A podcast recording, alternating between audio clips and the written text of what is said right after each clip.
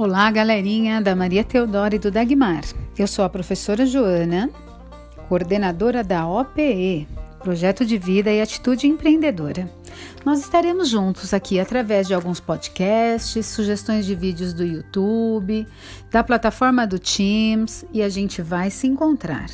São esses meios que usaremos para trabalhar o conteúdo do livro, uma vez que a gente não sabe até onde isso se estende né?